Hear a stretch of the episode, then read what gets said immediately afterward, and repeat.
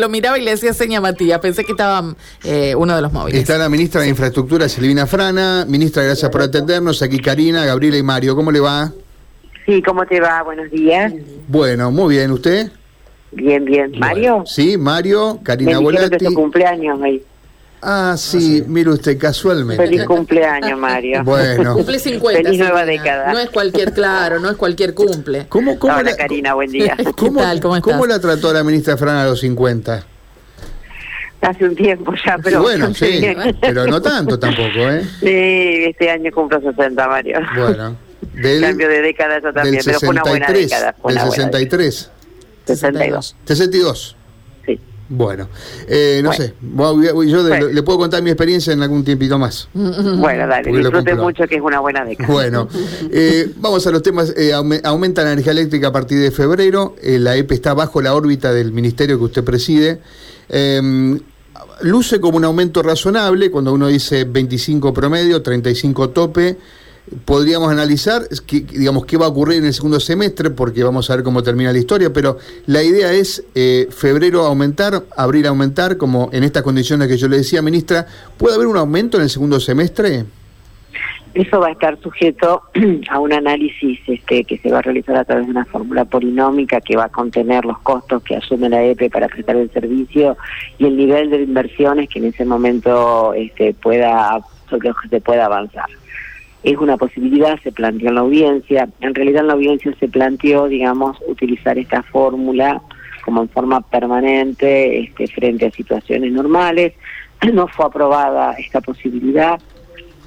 Eh, la diputada García este, planteó que eso cambiaba el esquema legal, en consecuencia hicimos una intervención a la Fiscalía de Estado y hizo la, en función de que estaba blanqueado en la audiencia solo una posibilidad de usarlo por única vez.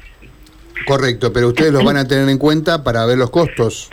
Seguramente este, vamos a ver cómo se desarrolla este año la posibilidad de prestar el servicio. No olvidemos que hoy en ambos servicios públicos, tanto de aguas como de la EPE, hay un fuerte aporte del Tesoro Provincial. O sea que de una u otra manera los santafesinos y las santafesinas financiamos el servicio. Este, con lo cual hay que establecer un esquema de justicia donde los aumentos no estén por encima de los aumentos de salario, que esto fue una de las condiciones que puso el gobernador Omar Perotti, no, no se apliquen en el mes de enero, donde hubo tantas dificultades en función a las altas temperaturas, y sí, digamos, que, que tenga un esquema razonable para, vuelvo a repetir, sostener el servicio y, bueno, y no afectar el no afectar en forma tan fuerte el bolsillo de las santafesinas y los santafesinos. Eh, si uno toma la tarifa hoy, lo que, lo que cuesta la, la energía eléctrica en la provincia de Santa Fe, ¿en cuánto está subsidiada por el gobierno y en cuánto está pagada por los usuarios?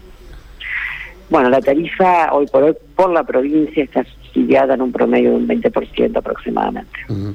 Claro, si uno la Te compara... digo aproximadamente porque cuando, digamos, cuando hay un aporte del Tesoro, digamos, también implica obras, implican otras cosas, entonces, este, por eso hablo de, de una aproximación y un promedio. Correcto. No así la de aguas, que está subsidiada, digamos, el costo de sostener una empresa de aguas, la provincia subsidia un 70%. Un 70%. Ahora, eh, cuando uno eh, el gobierno nacional intenta quitar los, digamos, hay todo un debate en torno al tema de, de los subsidios y cómo eh, subsidia justamente la tarifa eléctrica. Hay mucha disparidad de lo que financia el, el Tesoro Nacional, digamos, la, las tarifas eléctricas del interior, como la de Santa Fe, de, la- de las de Buenos Aires.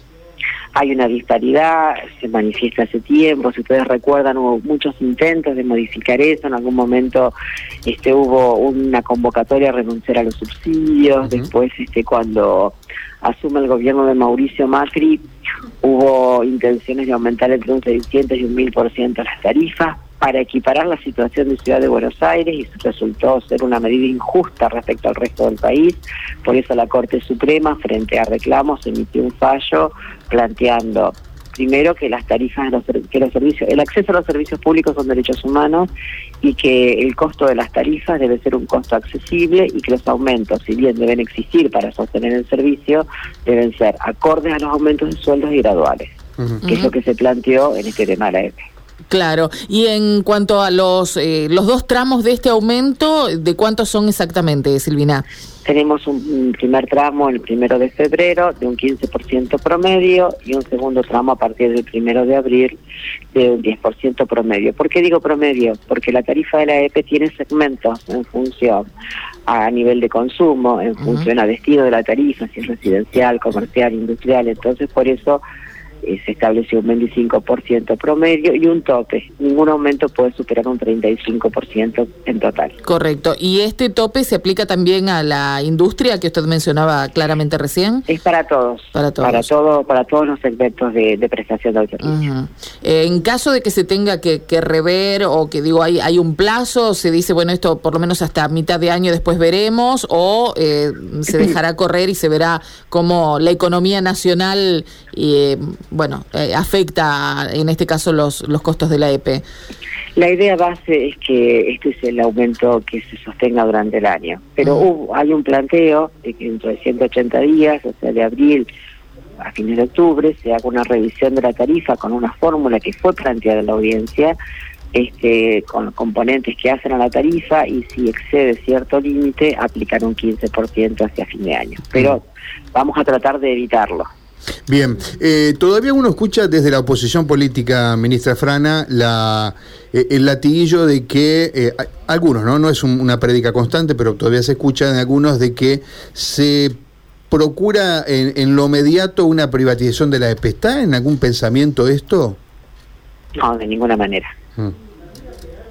Pero de... soy contundente, de ninguna manera, no no no está en ningún esquema, por lo menos que no haya planteado antes el gobernador, pero no no está de ninguna manera previsto. Bien, eh, vuelvo al tema subsidios, Silvina. Cuando uno plantea esto de la disparidad de los subsidios em, en las mesas nacionales, donde usted se encuentra con, los autores nacionales, ¿qué, se le dice a eso?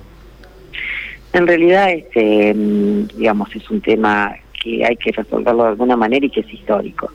Yo lo que estuve escuchando y leyendo del ministro Guzmán y, de esta y de uno de los planteos que hoy hace el Fondo Monetario Internacional de empezar a quitar el subsidio a las tarifas, este, el ministro plantea que se empiece a quitar el subsidio de los lugares privilegiados. Ciudad de Buenos Aires es un lugar que paga tarifas mucho más bajas que las nuestras. Él hablaba incluso de barrios privados que pagan tarifas muy subsidiadas. Entonces, si esto, si este es el planteo y el programa, me parece justo y razonable. Veamos qué pasa en la realidad.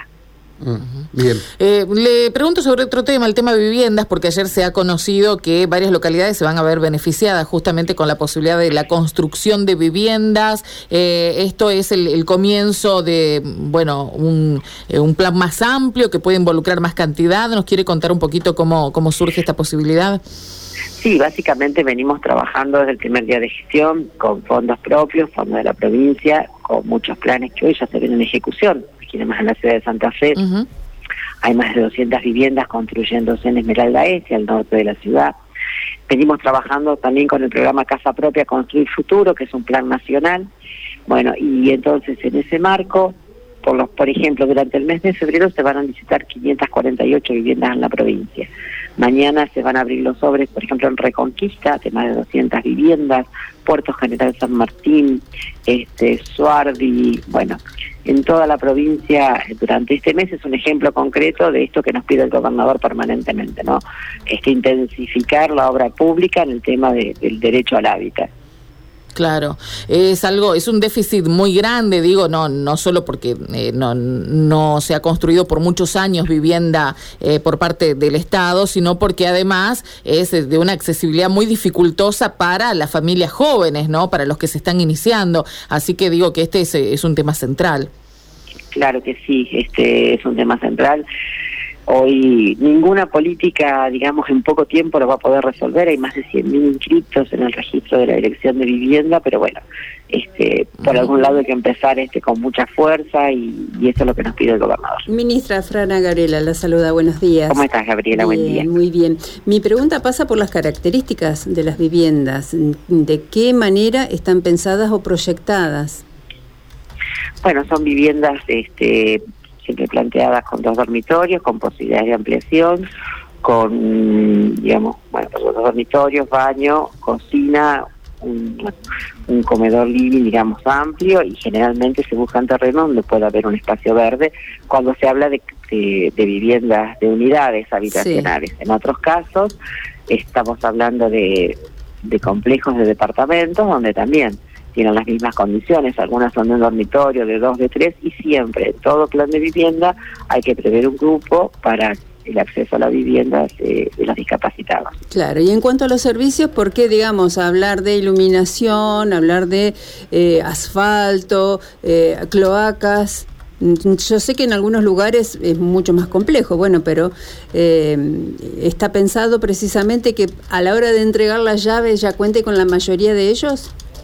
Cuando en todos los casos, tanto el gobernador Mar Perotti como a nivel nacional, cuando se plantean los planes de vivienda se buscan terrenos con servicios y si no se mm. los plantean. Si no nos pasa lo que nos pasó en Rosario, cuando llegamos a la gestión con más de 600 viviendas listas que no pudimos entregar porque no tenían cloacas, tuvimos que hacer las cloacas. Creo que es una condición, sobre todo cuando estamos hablando de, de complejos habitacionales de más de 600 viviendas. Claro. Bien, eh, lo último, volviendo al tema de la tarifa de energía eléctrica, eh, a ver si yo entiendo. Nosotros lo que preguntamos y que hablamos, ministra Frana, tiene que ver con lo que es uno de los ítems de, la construcción de la tarifa energética, que es el valor agregado de distribución. Ahora, si la energía aumenta a nivel nacional, esto también incide, digamos, ¿no? Es uno de los costos que se considera en esta fórmula polinómica de la que le hablaba, el aumento de energía. Nosotros como provincia nos generamos energía, la compramos y la distribuimos. Entonces el principal costo que tenemos es el costo de la compra. Después, bueno, vienen todos los costos que tienen que ver con esa distribución, que incluyen este, la estructura, que incluyen cables, este, transformadores, bueno, la mano de obra, todo lo que constituyen los costos de cualquier empresa. Claro. Ministra, gracias por estos minutos, muy amable. No, gracias a ustedes y que tengan un buen día. Bueno, gracias. Silvina Frana, que es ministra de Infraestructura, eh, que alberga entre sus funciones el comando de la empresa provincial de la energía que comunicó en el día de ayer, ¿no? Ayer sí, ayer se comunicó. Eh, el aumento de la energía.